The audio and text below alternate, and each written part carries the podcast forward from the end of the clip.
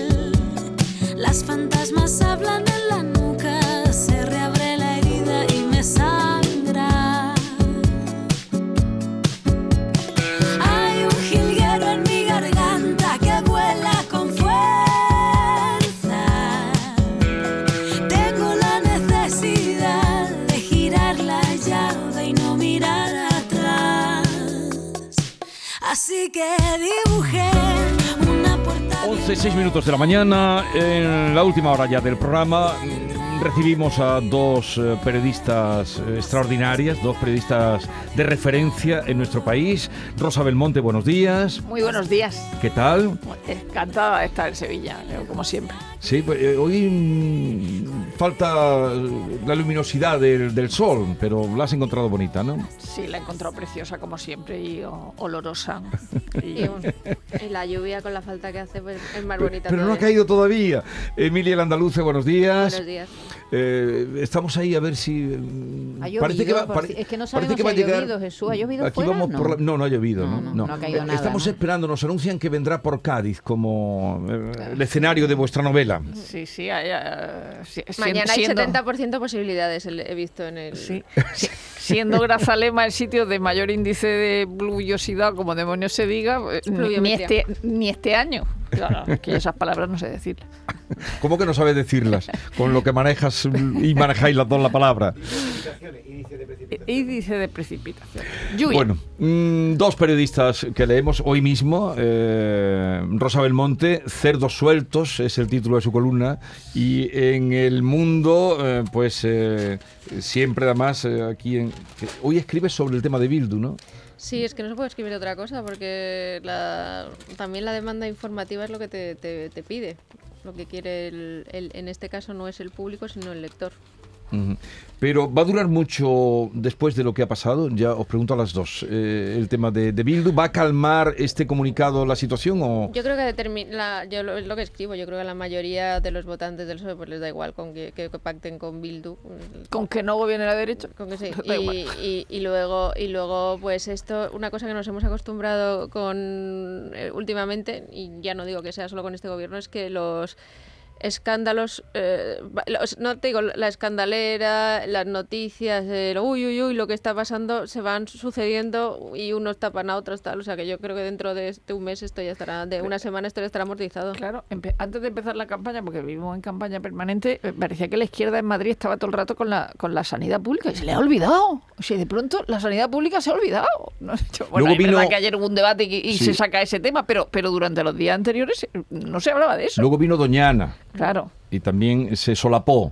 Sí. Y, y algún- si hiciéramos memoria habrá más Sí, de los sí. que han salido. Y ahora tenemos Bildu porque está en todo su... No, no, pero ahora pasará eso y si, si no llueve, pues será la sequía, bueno, pues será de todo. ¿sabes? No, los temas Sí. importantes realmente no suelen ser. También hay que decirlo. Vayamos ahora a la, mala, a la mala víctima, que es el motivo que os ha traído aquí hoy a, a Sevilla y a nuestro programa La Mañana Andalucía. Es la primera novela, La mala víctima, publicada en Espasa, eh, primera novela escrita a cuatro manos por Rosa Belmonte y Emilia Andaluce, pero no es su primer libro juntas porque publicasteis ya hace un par de años, ¿no? Sí, sobre nosotras, sobre sobre nada. nosotras, sobre nada, un libro de reflexiones y recuerdos eh, en los que ibais narrando historias personales. Esta novela es un thriller, comienza con la aparición del cadáver de una joven aparentemente asesinada en un cortijo situado en la carretera entre el puerto y Sanlúcar, en Sanlúcar de Barrameda, Puerto Santa María, y ahí empieza, eh, ahí empieza la novela y empieza la historia, que no sé hasta dónde se puede contar de la mala víctima. Bueno, está protagonizada por una eh, periodista de sucesos que se llama Socorro, Socorro. Núñez, que trabaja en Madrid en un periódico centenario. Eh, y entonces tiene que, irse al puerto a, investigar el, el asesinato de esta chica que ha aparecido y luego entonces ella tiene unos problemas personales, unos complejos, porque su, su madre es la cocinera de toda la vida de las dueñas del periódico, que es donde va a acabar viviendo mientras investiga. Y entonces ahí se suceden otra serie de peripecias alrededor de, de- del asesinato. La crisis de los medios. Antes te hubieran mandado a dormir al, monaste- al hotel el monasterio de San Claro. Miguel y ahora tienes que... Claro, eso ha cambiado mucho, uh, eso ha cambiado mucho, pero eh, has hablado de es la chica complejada. Aquí hay eh, el tema de los medios, el propio thriller que tiene que desarrollarse y el tema de, de la, de la jerarquía de clases. Mm, ¿Existen todavía las clases sociales? Yo creo que existen las clases sociales eh, y otra cosa es que, es que exista la lucha de clases, porque lo- lo- los sindicatos de pronto se olvidaron de la lucha de clases y dijeron, pues el feminismo, vamos a hablar solo de feminismo y, y- y le ha dado por eso, porque es lo que, lo que tenían que hacer, ¿no? Y bueno, sí que puede haber alguna alguna lucha de clase y entonces salir gente diciendo que no hay ascensor social, otros que sí hay ascensor O que la social. meritocracia en realidad no existe, ese tipo de... Pero bueno, ta- como lucha, tal como lucha, no, pero que existen las clases, desde luego que existen las clases. Ahí lo demuestran las hermanas eh, Lequerica, que, ¿de dónde habéis sacado ese apellido? Pues No no, sé. las hemos, lo hemos inventado. Queríamos que sonara vasco. Le- y- Ah, es que por aquí veranean muchos vascos. Ya, ya, ya, ya lo sé. Y madrileños también. Que se fue oyendo de los, de los amigos de, de Bildu. Pero Lequerica no suena vasco, ¿no? Le- Lequeitio, ¿no? Le- por Leque, dices tú. No tengo Bueno, ni que idea, suene pero no sonaba Suena, vasco. Suena. Y la periodista protagonista, vosotras siendo periodistas las dos, que habéis eh, ahora estáis ya con columna de opinión, ya sois de las que eh, dais opinión, pero habéis trabajado y, y os habéis hecho en el periodismo. Eh, no podía ser otra cosa, ¿no? Socorro que una periodista. Es que lo que conocemos, no nos vamos a poder escribir de, de la industria farmacéutica. ¿no? O sea, Hay una parte que no necesitaba investigación. Es una periodista que- de sucesos. mm, Que mm, así a la cabeza me vienen más nombres de periodistas, eh, hombres de sucesos. Pero en los periódicos a lo mejor no. En los periódicos a lo mejor no. Y luego... Porque eh, Manu Marlasca, Juan Cano, en fin, bien, y, y estoy pensando, yo dándole vueltas a ver qué periodista os podría haber servido de modelo para socorro, para una hacer socorro. Existe, pero quiere guardar su anonimato porque es muy tímida. pero sí hay mujeres escribiendo Hay en los muchas mujeres periódicos. Sí, claro que sí. Y luego nosotros hemos recordado a- en, el- en la novela Margarita Landi y su, pi- y su pipa. Claro. Mm. Bueno, las redacciones están llenas de mujeres ahora mismo, no solo Sí. los periódicos, en, todo, en todos los medios de comunicación. La verdad es que que Socorro sea periodista, que, que diremos la, la protagonista de la novela sea una periodista, os da os da mucho para dar mucha caña a cómo está el periodismo ahora mismo. Porque la verdad es que la novela es muy divertida, te ríes mucho porque, porque no paráis de, da- de dar a un lado y a otro. Pero con el periodismo, los clickbait, eh, las noticias, noticias gancho, el sensacionalismo que hay ahora mismo en la prensa, ahí os cebáis. Sí, porque y además teníamos interés en que ella trabajara en un periódico centenario, de manera que se, haya- que se vea ese cambio La en el periodismo tradicional. eh, bueno, la, la forma en, que el periodismo llega al público, es decir, el periodismo no deja de ser periodismo antes y ahora, ¿no? Eh, y entonces, pues esa dictadura de los clics, el, cómo se titula en internet, cómo se Mm. titula para premium, cómo, qué, qué es lo que te guardas para el papel, para Sí. el artículo del papel, es decir, esas cosas que mm, eh, mucha gente no sabe y, y- y los que estamos dentro todos sabemos de qué estábamos hablando. Bueno, y eso que cuando te- entregamos la novela no había entrado en marcha el fenómeno Discover, que es la... que es La nueva último- bestia. La nueva bestia, el último cambio de algoritmo. Yo que, yo que me estoy más metida en la redacción que Rosa, pues todas esas cosas me las conozco más... ¿Qué es Discover? Discover es eh, una, un servicio que ofrece Google cuando abres, eh, pues no en, en Apple, en- no cuando tienes un iPhone, sino cuando tienes otro, otro dispositivo que son las recomendaciones de, que te hace Google. Entonces, claro, Sí. si metes un tema, pues lo petas. Pero claro, lo que pasa es que, que, eh, ellos criban por clic. No porque sea verdad ni mentira. Entonces, eh, hay periódicos que ponen todo tipo de barrabasadas que lo está... Que, Pa- para, para aparecer ahí. para, ¿no? Para que aparecer- tenga más para- clic. para tener más clics. Entonces, es lo que recomienda Google. O sea, Google no premia la verdad. Claro, y entonces Google puede aparecer más noticias del nacional.cat que de cualquier Claro. periódico normal y tradicional. Claro, Es que son, no, tú no haces esa búsqueda. Tú abres el dispositivo y te sale, Y te sale inmediatamente una, claro, una, y- una y- selección de y- noticias que tú no has buscado. claro, y si te pone, y si te pone que, que Leticia y Felipe se van a separar y que Leticia se quedará cinco casas, pues obviamente, aunque eh, te, te dicen, pues a ver qué es. Aunque Claro. sea mentira. Y, y- aunque sea y- mentira. y tendrá más clic. Claro. Claro. Por eso y por lo entonces que- lo premian. De todas maneras, yo creo que también es culpa un poco nuestra de los periódicos que, pues como pasa en todo, que en, en lugar de centrarnos en lo que nos queremos centrar, queremos que el público nos lea en vez de que nos lean lectores. Y yo creo que eso ¿Por es... qué haces esa Pero- diferenciación entre público y lector? Porque el bueno, público- claro, el público es, lo- el- el- el es público todo, es el que pasa por el allí. público es todo y los lectores son el los público que compran. es el que pasa por ahí y el lector es el que lee. Elige. El que, el que elige leer ese periódico y esos enfoques. Claro, ha pasado también en las universidades americanas. Ahora eh, el, el- el estudiante es un cliente, es decir, no es un Y cada vez más estudiante. en Y el entonces país. el que manda, el cliente. Es decir, ojo, pero, pero ojalá mandaran los lectores en los periódicos. Pero, ¿y la verdad cómo queda en todo esto? Pues maltrecha, la verdad. Pero bueno, yo ahora, ahora estoy diciendo que la gente que no está dispuesta a pagar por información, pues ya que se aguante y que le mientan. Ya te lo he oído decir. Sí. Que, que- que- que los que no pagan se merecen que les mientan o algo así dices tú, ¿no? Sí, sí, sí, porque, porque no sé, eh, el otro día, eh, bueno, puse el otro día el mismo ejemplo, pero el otro día va y te- y te- y te- y a mí me llegan todo, además, un, un tío de Jerez me, me dice, es que los periódicos no contáis la verdad porque me, me ha llegado por WhatsApp que la hija de Sánchez está estudiando en, en, en, en Suiza. Y, y yo digo, hombre, si tú pagaras por periódicos, si todos la gente es como tú, en vez de conformarse con lo, le- con lo que lees en WhatsApp, a mí me hubiera llegado esa información y hubiera mandado un periodista que se hubiera tenido que estar cinco días en Suiza eh, con un fotógrafo Sí. investigando y tratando de hacer esa foto para desmentir o no desmentirlo. Sin embargo, tú te quedas eh, con lo que sale en WhatsApp, que no olvidemos es el primer medio de comunicación que hay ahora mismo en España, ni las redes sociales ni nada. Y además, como te llega de un conocido, eso automáticamente Claro, Es más le das más peligroso. Le das más credibilidad. Aceptado. Y lo difundes, además. Sí, Tú sí, te sí, sí. conviertes en un, en Claro, un agente emisor, Porque ¿no? te ha llegado de tu primo y se lo manda a otro primo. Oye, volviendo a la novela, aplaudo la ocurrencia que habéis tenido de llamar Cadizfor- California, esa zona que hay entre Conil, ¿no? Barbate y, eso, Tarifa, eso lo llaman, eso lo llaman en Madrid. Eso, pero Oye. a nuestras protagonistas no les gusta. Yo no lo había escuchado. no lo había A escuchado las nunca. lequericas no les gusta. No les gusta. No les Pero-. Pero quería preguntar por el proceso, ¿no? Porque el libro anterior vuestro pues estaba constituido por relatos de una, de Rosa Belmonte y de Emilia Andaluce, pero ahora había escrito a cuatro manos. Cuando estuvieron aquí los tres escritores de Carmen Mora, le preguntamos y ellos hablaron de la específica manera en que ellos se mandaban los textos para ir modificándolos unos a otros. ¿Cómo habéis escrito ustedes esta novela siendo dos personas? Bueno, primero montamos la trama o pensamos, ideamos la trama, incluso ya habíamos escrito alguna cosa, pues tú haz el- tal cosa y yo hago tal cosa, pero luego ya eh, distribuimos capítulos y nos los repartimos y luego, claro, cada una eh, se metía en el texto de la otra, es decir, la, la facilidad de, de Google Docs. En este caso, Google sí que tenía una cosa buena. Es decir, que nos podíamos meter las dos desde nuestro ordenador en el texto de la otra sin que nos lo mandáramos por correo, ¿no? Y entonces, pues, pues quitábamos, añadíamos, decimos, esta palabra es una, Hasta que, es Google, una se- hasta patetada. que Google se volvió loco y empezaron a...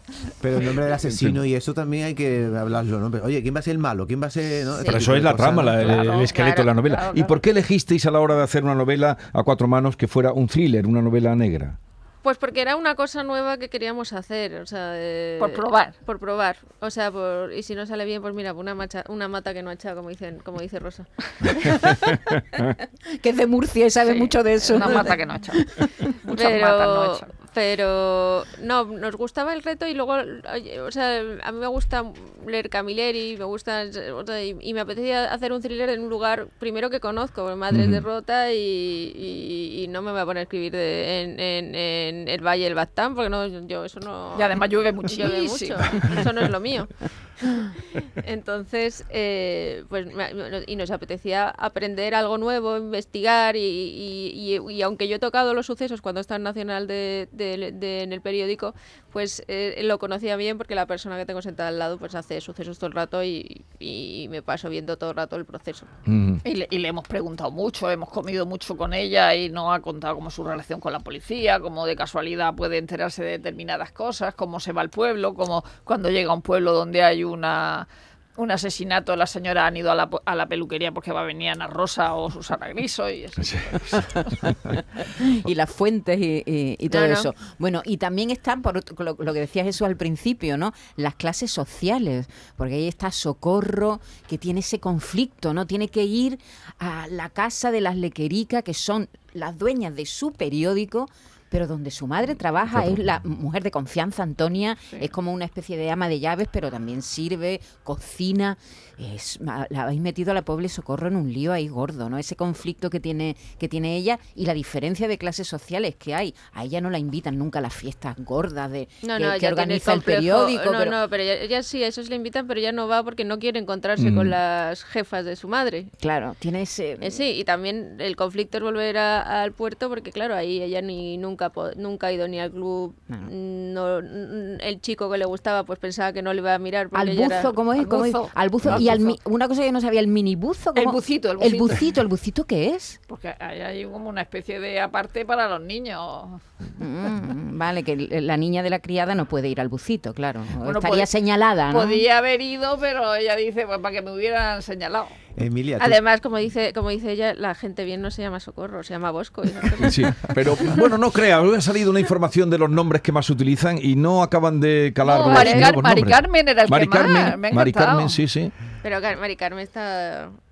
Mari Carmen, Teresa, los que más se, util- lo- Sí, eh, los que más utilizan. ¿no? Sí, visto. No, Emilia, no, en toda España. Como periodista me atrae mucho, bueno, las dos trabajan en medios nacionales y Emilia, además de columnista, pues dirige el suplemento LOC del mundo. Y me gustaría mucho que me contaras así, eh, a grosso modo, cómo se hace para dirigir un, un suplemento basado en el corazón, pero también en qué tipo de noticias. Por ejemplo, el tema de Tamara, que hemos estado hablando antes. Tamara interesa, ¿qué es lo que, cuáles son los criterios para decidir qué, no, qué pues, noticias eh, se no, ponen? eh, de Tamara sacamos todo, pero generalmente lo que hablamos de Discover, y lo- o sea, eh, mira, y hay que tener tres clases, cosas claras. Mira, al- al- a- las palabras que funcionan en Internet son millones, yate, ruina, mansión.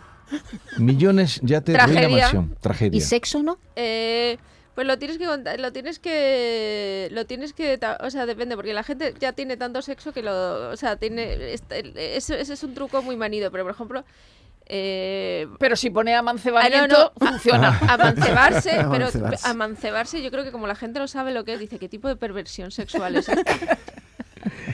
Ahora que en, es- sí, en esta novela hacéis... Bueno, perdón, que le habías preguntado de Tamara, que te había dicho. Ah, no, no, eh, pues, pues con Tamara pasa un poco que la, que, que la gente, pues lo que, por, por lo que revolucionó Tamara, pues porque la habían dejado. Y yo creo que la gente lo que espera es que le pasen todo tipo de, de, De desdichas desgracias. todo el rato.